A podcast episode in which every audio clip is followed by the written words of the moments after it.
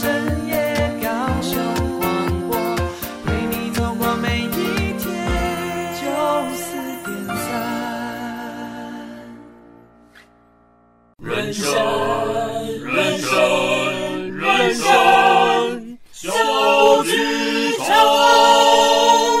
朋友们在演出开始前请容我们提醒您演出中可以用手机、用电脑、用收音机，但请不要拍打、喂食或是转台，拜托。如果您都已经准备好了，请让我们一起走进人生小剧场。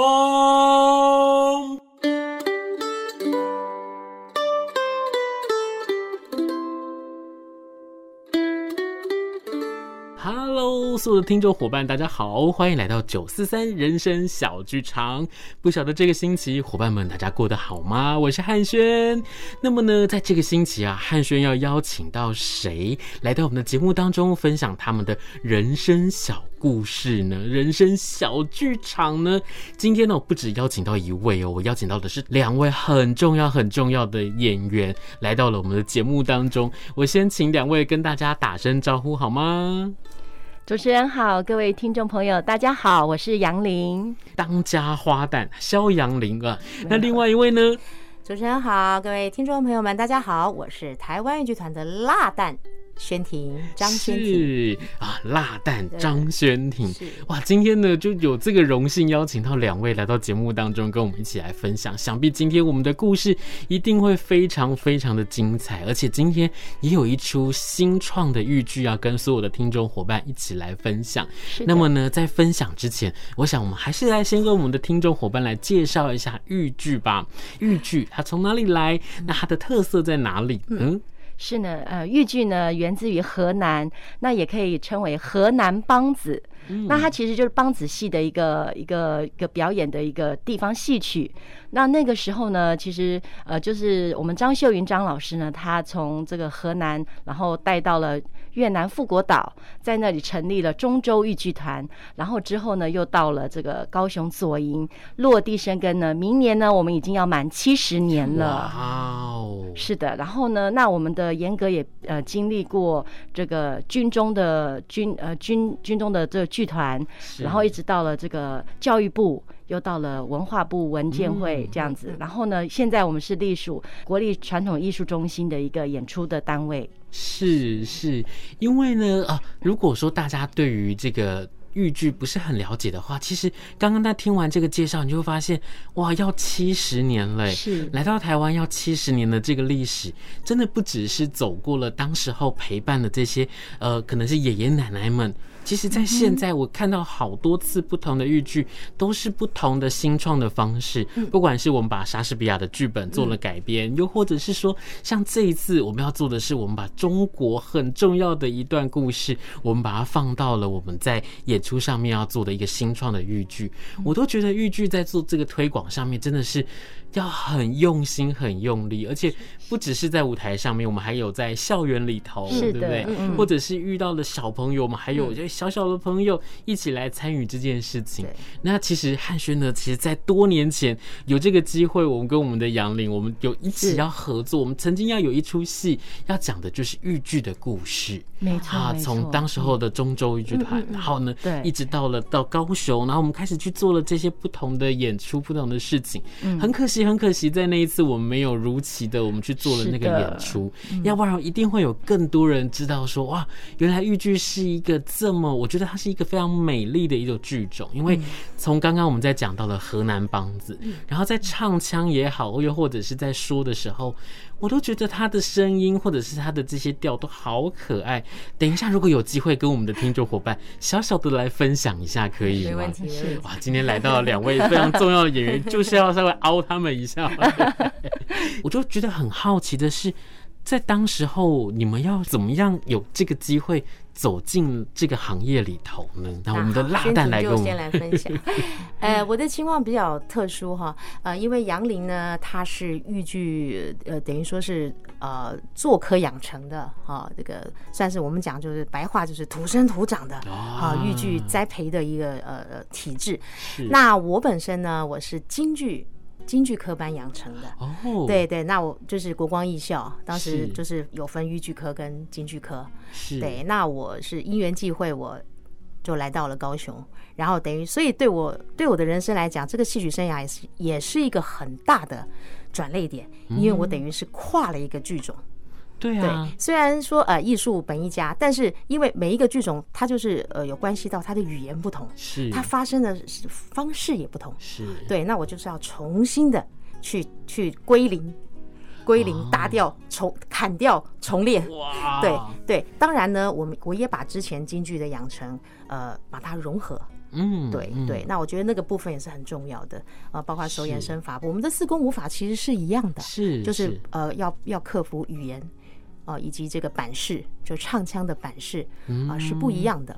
对，是，对。然后我就觉得这也是一个蛮蛮蛮奇妙的一个体验。我就同时又跨了两个剧种，对对，那就所以我的我的我的养成就比较特别了。对呀，是。那怎么会那时候会想说我们要跳到另外一个不同的剧种里头呢？其实我当初会呃进剧团，并不是要从事演员的。哦，那时候就是想说，呃，转型吧，呃，来来来做这个衣箱管理这个戏服的工作，对，是，对。后来也不知道怎么搞的，就也就入坑了，哎，也可能就是豫剧太迷人了吧。我我自己真的在跨到豫剧的这个方面，就觉得，哦，原来自己。是很适合豫剧的，可能跟本身原生的个性是，然后最主要是豫剧的唱腔是非常好听的，嗯，那相对也高难度，对对对对啊，然后就就这样子，也不知道为什么莫名其妙我就转了演员了，然后就一直到现在。是，对，因为在之前呢，就有这个机会访问到当代传奇的这些老师跟演员们，嗯，那我其实，在私底下我就对他们真的非常的好奇，我就问了说。这么辛苦的学表演，这么辛苦的从小，然后呢，十几岁的的年纪开始学，学到现在，有多少的同学现在还在这个行业上面啊？真的少之又少，少之又少。那大家可能会觉得一一方面是呃一觉得辛苦，又或者是说其实有很多不同的机会在面临的这些不同的挑战，可是能够像我们的辣蛋一样，在走进了这个不同的领域之后。我还想要在舞台上面继续的去唱下去、演下去，我真的觉得那是一件很不容易的事情。而且，其实说真的，我觉得在不管是在身段上面，或者是在基本功上面，当然这这是这么扎实的养成了之后，怎么可以浪费呢？怎么可以就是啊，对不起老师，对不起自己这样子。真的是是。那接下来我们来问一下我们的杨林好不好？就是诶，刚刚拉蛋的这个宣婷有跟我们讲到说，哎，是您是。从小就是有这样子的一个出身跟背景，是什么样的一个故事可以跟我们分享一下吗？嗯、呃，小的时候就是喜欢表演，啊、然后呢，那那个时候这个爷爷就想说，哎呀，那个可以有剧团在招生，嗯、然后那就想说送我我我跟妹妹一起进剧团。哦、那个时候本来其实是要考这个大鹏剧校国剧科，哦、是，但是因为我的年龄超过了。然后，那我家又住在这冈山眷村里，然后那就想说，呃，第二年的这个左营呢，海军陆战队的这飞马豫剧队有招生，所以我跟妹妹就一起。考入了这个剧团，这样子。那那个时候呢，其实对于喜欢表演这件事情，纯粹就是喜欢，但是并不了解自己呢，是要去学习呃传统艺术、京剧啊，或是豫剧啊。进到了剧团以后，跟着张秀云张老师学习，然后呢，那我分科的时候就是呃王海玲王老师呃带领我这样子一路到现在。那我觉得就是学习。传统戏曲真的很辛苦，然后在每一个阶段，你都会遇到不同的一个挑战跟一个呃学习。那也一也，我也看到了这海林老师他的坚持，然后呢，他的对于豫剧这个爱好还有信念，也一直让我能追随老师的脚步，然后一直到现在，并且必须要坚持下去。是，我真的觉得坚持下去是对于不管是两位，又或者是我所有在呃传统戏曲里头在奋斗的每一个，不管是台前幕后的伙伴，我真的觉得那是一件很重要的事情。因为其实像比如说像我自己，我小的时候，我从小是听着我爷爷一起在听京剧长大的。那在那个时候，我就会觉得，哎，为什么一张桌子、两张椅子就可以成了一台戏，怎么一根棍子就上了马呢？怎么会有这么奇妙、这么好玩的事情？我们没有坚持下去，那有多少人就没有这个机会继续的看到这么精彩的好戏，这么精彩的故事？所以也真的很谢谢两位继续的在这个行业上面 坚持了下来，那继续的去做这样的一件事情。那从后来我们在呃进到了剧团里头，开始去做了演出，其实。从学戏到上台演出，我觉得那应该是一个很不一样的转变。一直到我的工作就是演员呢，我的工作就是表演者。我觉得那又是一个很不同的领域。因为其实如果说在做表演艺术的话，有很多很多人，其实他都是身兼数职的。对你们两位来说，有没有比较不一样的感受呢？例如说。呃，自己的同学或自己的朋友可能呃离开了这个行业，然后再跟你聊起来的时候，又或者是自己身处在这个行业，你会不会觉得跟别人有什么不同的地方啊？嗯，我觉得我个人吧，因为我就像呃刚刚说的，就是我自己从小。然后呢，一直到现在，然后我的呃学习环境跟这个工作环境，其实都在同一个地点，都没有变过。嗯、那我自己呢，也没有就是有另外的，就是斜杠的一个其他的工作的呃经验。那其实在这过程中，我自己也会不断的就是找机会，让自己尝试不同的体验。呃，类似就是说呃，除了戏曲上啦，就是可能就是呃，我会参加这个外面一些社团。像我觉得我最近我觉得我觉得蛮有趣的是我。参加合唱团，是对。然后我想说，拓展一下自己呃的一个眼界。然后呢，那你在拓展这些的这个呃一些呃事情之后呢，你可以把这些呢再回归到戏曲里面展现出来。我觉得非常的。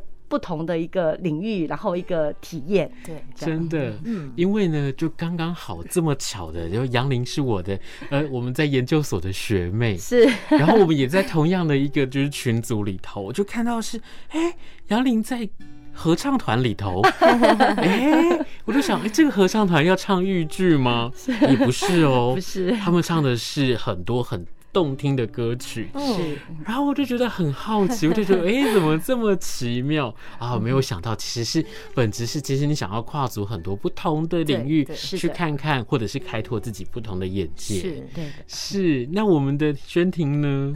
呃，像我的话，因为本身我就是刚刚前面提到了，我我其实从京剧跨跨到这个豫剧就已经是呃一个很大的尝试。嗯、那到了这个跨了豫剧之后，当然就是这样。我觉得演员就像如同刚呃杨林说的哦，我觉得我们不能只局限在一某一种表演形式。嗯、那其实多去接触一些领域，像歌仔戏的演出，对，像我前几年也有去参与这个大爱大爱台，那时候就是跟那个孙翠凤老师。啊的的的一个尝试，那我也觉得很有趣啊，对，还会还会学会唱歌仔戏，啊，对，然后也会包括像我自己本身呢，也还蛮爱唱流行歌曲，对，那因为呢，呃，以前以前大众都会觉得这个我们唱戏的的孩子哈，唱歌就跟唱戏一样，对，他会觉得你的发声一定就是对啊，我就想要打破这件事情，我就觉得谁说的？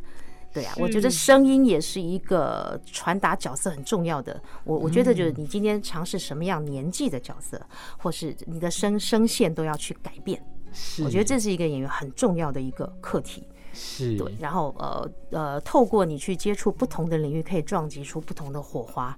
然后我们能够把它全面性的融合在我们的表演形式，就不会让观众觉得你演每一个角色都是一样的。哦，对，对不对？这个很重要，而且声音是最难改变。我们外形，我们演老，我们演老旦，我们可以用化妆，对，我们对，然后我们贴贴白鬓发。可是你的声音出来是很难改变的，它是骗因为我们声音的辨识度是很很高的嘛。就说哦，怎么你演老老人的声音还是很年轻呢？又或者你要很演演很年轻的小姑娘，可是毕竟我们现在的年纪，就说实在的，就不是年轻小姑娘，我们的声音已经到了一个比较沉稳低沉的。的一个一个状态，是。那你要如何？你今天要演十七八岁的小姑娘，你的声线要去做改变。嗯，对对，这是一个很大的挑战。是哇，我觉得今天呢，在听到两位的分享之后，我就想哇，这跟我们今天要推荐的这出好戏其实有着很大的关联。因为我觉得，在我们自己的身份，又或者自己在我们的生活当中，我们不向现实低头，我们其实有很多在心里面，或者是在现实生活当中所要面临的挑战，其实。在现在我们可能可以勇敢的去做这件事情，嗯嗯嗯、很勇敢的可以去做、去说或者去改变。嗯，可是，在过去呢，可能没有办法。对所以现在我们赶快来跟大家推荐一下，我们台湾豫剧团要推出的这出新戏，戏的名字叫做是《金莲禅梦》。好，那我们的这个故事，赶快来听，跟听众伙伴来分享一下好吗？啊、呃，那这出戏呢，是由这个呃。应该讲说，中正大学的教授啊、嗯呃，王琼林教授的编剧。嗯，那呢说的这个是嘉义梅山的一个真实故事。哦，啊，对，那其实就是琼林老师呢，他把他自己小的时候呢，看到他的这个祖母啊，呃，缠脚的样子，缠脚的样子，嗯、然后呢，他把这个故事呢，就是这个把它呃编写在。这剧本上面，然后由我们剧团呃殷清群导演呢来导这出戏。嗯，那这个戏呢特别的看点就是它踩着三寸金莲，嗯，三寸金莲。那因为以前的人都要绑绑这个小脚，是。那我们现代传统戏曲的演员怎么样去演绎这样子的一个呃三寸金莲呢？所以我们有一个有个敲，呃，传统戏曲的敲功很厉害。嗯，那所以呢，我们就是要所有的演员都要踩着敲，然后演绎这出戏。所有的演员都要做女性演员，对，哇，那也是一个应该讲说也是呃台湾的这个目前在台湾的一个创对，创举。还没有还对还没有过呃剧团有这样子的一个形式的表演。是因为其实我我刚好在我们这个我们在访问之前，我就说我很幸运的在我们确定要访问的那一天，我就看到了这个三寸金莲的敲长什么样子。面貌，是，我就想说 怎么这么残忍，真的。真的。好可怕，呃，大家可以想象一下，就是例如说，在芭蕾舞里头有穿硬鞋，对不对？对。那这个敲呢，它就很像是传统戏曲里头的硬鞋。对。它的这个穿法是，它在把你的脚塞进去之后呢，你的脚必须要踮着它。对。那你想想看嘛，我们在颠着在走路的时候，那个身体摇摆的那个成那个那个风姿，那个那个样貌，对，其实。当时候的男生们怎么这么的奇妙？就是他们好喜欢看到女生们这样搔首弄姿的样子，他们就想出了这个呃三寸金莲的这件这个事情，很可怕，很残忍。然后我自己在做功课的时候，我也看到的是编剧在看到了自己的祖母帮他洗脚的那一刻，他一看到之后，那那个那个震惊，对，其实我就可以想象是当我在看到这个鞋子的时候。我就已经这么样的震惊了，更何况是真的看到了这个小脚的时候，那个心情、那个感受到底是什么？那在这个故事里面，还有什么亮点可以值得来推荐给我们的我们的听众伙伴一起来分享一下的呢？呃，当然就是刚刚杨林有说到，呃，首先第一个看点就是，呃，在台上几乎所有的女性都是。哦，绑敲来呈现哈，嗯、那还有另外就是说，他一不止呃，因为为什么导演当初呢，他会想要推这这部戏呢？因为在传统戏曲里面，刚刚杨丽有提到这个敲功的部分，嗯，那他就觉得呃，现在来讲这个敲功呢，虽然很普及，但是就呃，一般都是主角女主角呃，然后呢呃，而且敲功戏哈，它大概都是很少有一整出大戏。像这样子呃两三个小时，呃，一般我们都是安排就二三十分钟的，我们叫折子戏，就是一个精华片段。因为敲功它是一个特殊的功，所以说它呢，呃，它要在这二三十分钟里面要去炫这个敲功的技巧，不管是跑啊、跳啊、蹦啊啊，然后呃花梆子哦，就是让大家看哦，原来这个你你踩上敲之后，就刚刚主持人会觉得，你看你能你很难想象这个踩敲上去之后，我们脚是直立的，那。你要怎么做动作？嗯，你看很多女生连高跟鞋都不会穿嘞，对不对？穿了之后就就跟青蛙一样，更不要想你你敲绑上去之后用敲布裹起来，然后呢，这个时间都是都是没有办法，呃，都是站立的。嗯，然后你要去呃做出那个戏曲的身段，然后你还要顾到你的情绪、你的人物。这个导演呢，他就觉得这个敲功呢，呃，如果就这样让他失传了，然后呃没有办法展现，是一件很可惜的事情。于是他有这样的。呃，发想，但是呢，你想我们要如何炫技呢？其实这个故事里面，他强调主要是这个女主角玉娘她的的呃坎坷坚坚韧的一生。是。可是如果你只是这样展现，那观众会觉得，那我为什么一定要踩跷呢？对不对？所以想当然了，不只是这样啦。啊、所以他就在呃上下半场。各有一段很艰、很高难度的呃炫技的表演。好，在这里我就透露一下哈，大概 皮胖姐哈，这样子你们才会进剧场观赏哈。首先，玉娘她的出身是呃，她后来就是沦落风尘，变成花魁了，当红花魁。那当红花魁一定要有一个，一定要有一个独特的技。这这个这个这个算是一个他的自己的一个本领本领嘛，要不然他怎么会是当红的花魁呢？这个这个宾客都要领号码牌来看他的，好，所以呢，他有一个绝技就是金莲舞，也就是说他要踩跷，然后呢表演一段舞蹈，是是，那这个也是很特别的啊。我们这次呢是要踩跷跳踢踏舞。所以整个就是一个要整死演员哈，包括这也是一个创举哦，对不对哈？你从来没有看过这个，等于是中西合璧了。那所以我们会在敲上面装上铁片，然后它就滴滴答答、滴滴答答发出声响。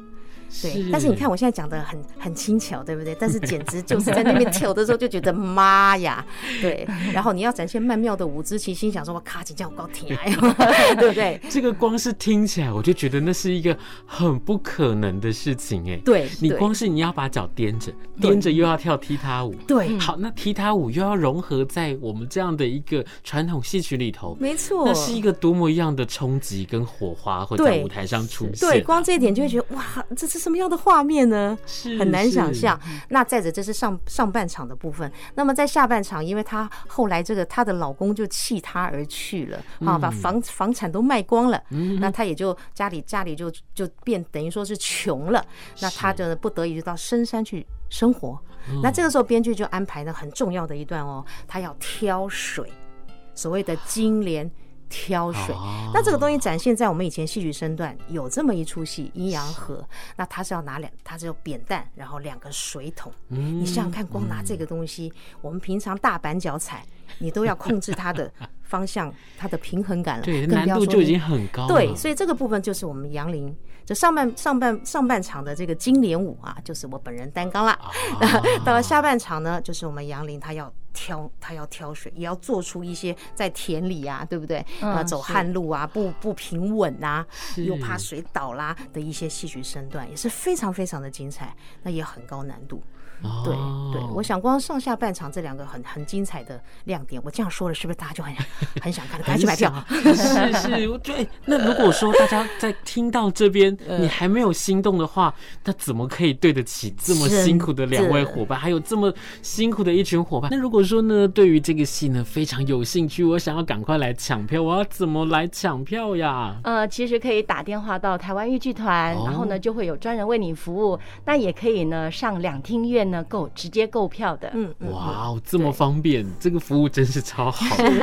是，而且我其实真的觉得还蛮奇妙的事情是，这个殷导演呢，他看起来就是一个哇，这个霸气十足的导演。嗯，你光看到他的样貌，我都要往后退三步的 这个样子。唱大花脸的，哇，怎么会心思这么细腻的去做出这样子的一个戏？我真的。哇，好期待，好期待，在看到这个演出的那一刻。然后我更想要知道，就是说，哎，其实，在我们这个排练的这整个过程，我想就要演出了。那从开始排练，拿到剧本，一直到现在，就要准备演出了。在这样的一个过程当中，有没有对两位来说，你觉得很特别、很难忘的事情？嗯，那其实这个刚拿到这样的剧本的时候，其实心里面就是想。啊，我的脚要受苦了，真的。然后呢，但是又觉得说这个也是非常呃特别的一个亮点。嗯。然后那最近呢，我们就因为这出戏的这个女主角呢是由三个人分饰嘛。嗯。那有海玲老师呢是分饰这个老年，嗯呃老年的玉娘。那呃宣婷是呃花魁，呃前面前半最年轻的。是。对。那我就是饰演这个怀孕的这个玉娘。是。那我就觉得就是怀孕的玉娘的那时候我就要做功课，我就想说。这个做功课，怀孕怀孕以以往看到传统戏曲里面都是踩着敲，然后都是小姑娘，对，然后是啊，还没有看过怀着孕的那个，然后我就想说你这个资料要怎么怎么收拾，然后而且要在舞台上面要展现生产。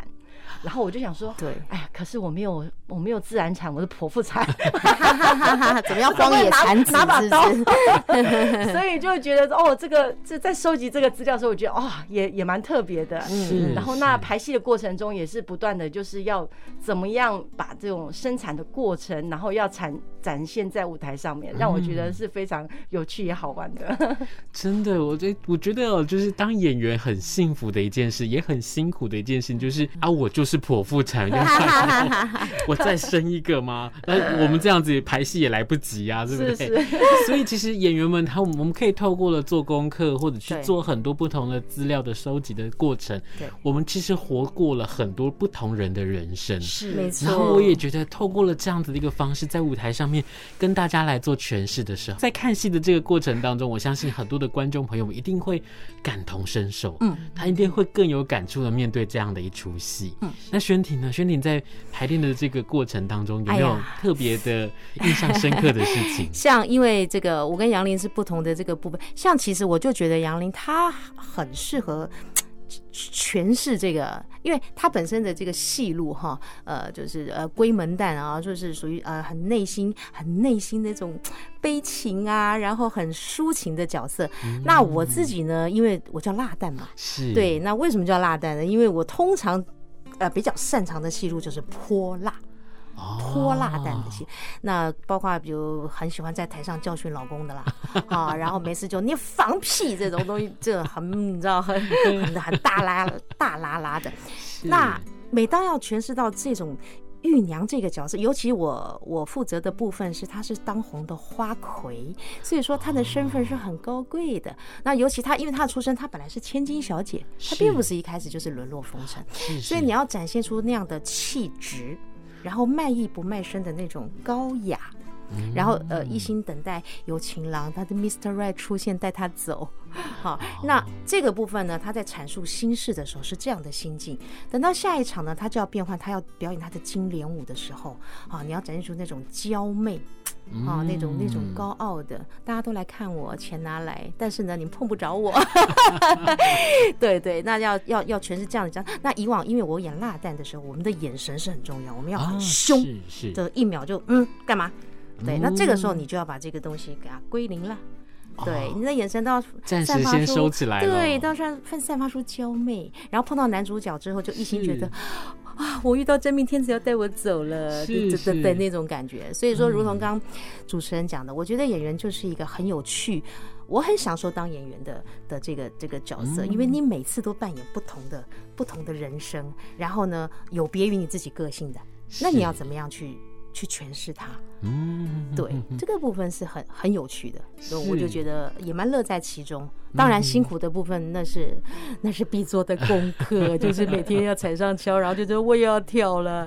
对，对，我觉得呢，其实真的在这个过程当中，可能我们现在在讲，因为因为其实快要演出了，那现在在讲这个辛苦的过程，其实我看到两位就是笑笑的，然后很开心的带过去，虽然很辛苦，但是讲的很嗨的。对，然后这就是演员。对，真的是很奇妙的一件事情。那我想呢，在我们的最后，因为其实我们的这个节目呢，不只是高雄的朋友听得到，还有很呃全台湾很多不同的城市，甚至我们会放在网络上面让大家去听得到。所以我们可以来跟大家介绍一下，我们除了在高雄的演出，高雄的演出时间，以及我们在其他城市演出的时间跟地点，好不好？呃，那高雄呢是五呃是六月十八十九，呃在大东文化中艺术中心，嗯，六月二十五呢是在屏东艺术馆，对是。那我们还有这个台北跟嘉义场，嗯、嘉义场哦，呃六月的四号五号啊，呃、同样都是下午两点半，在嘉义县表演艺术中心的演艺厅，是，对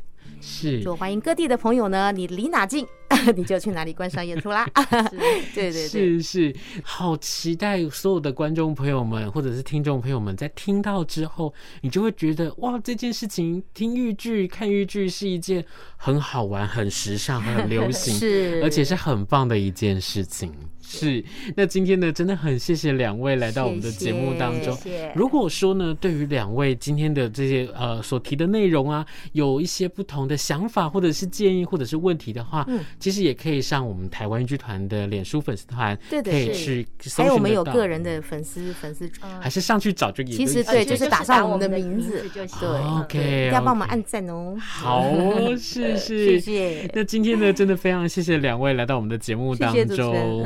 是，那也很期待所有的伙伴们，我们可以一起呢，在刚刚我们介绍的这些时间跟地点，一起来欣赏这么精彩的金莲禅梦。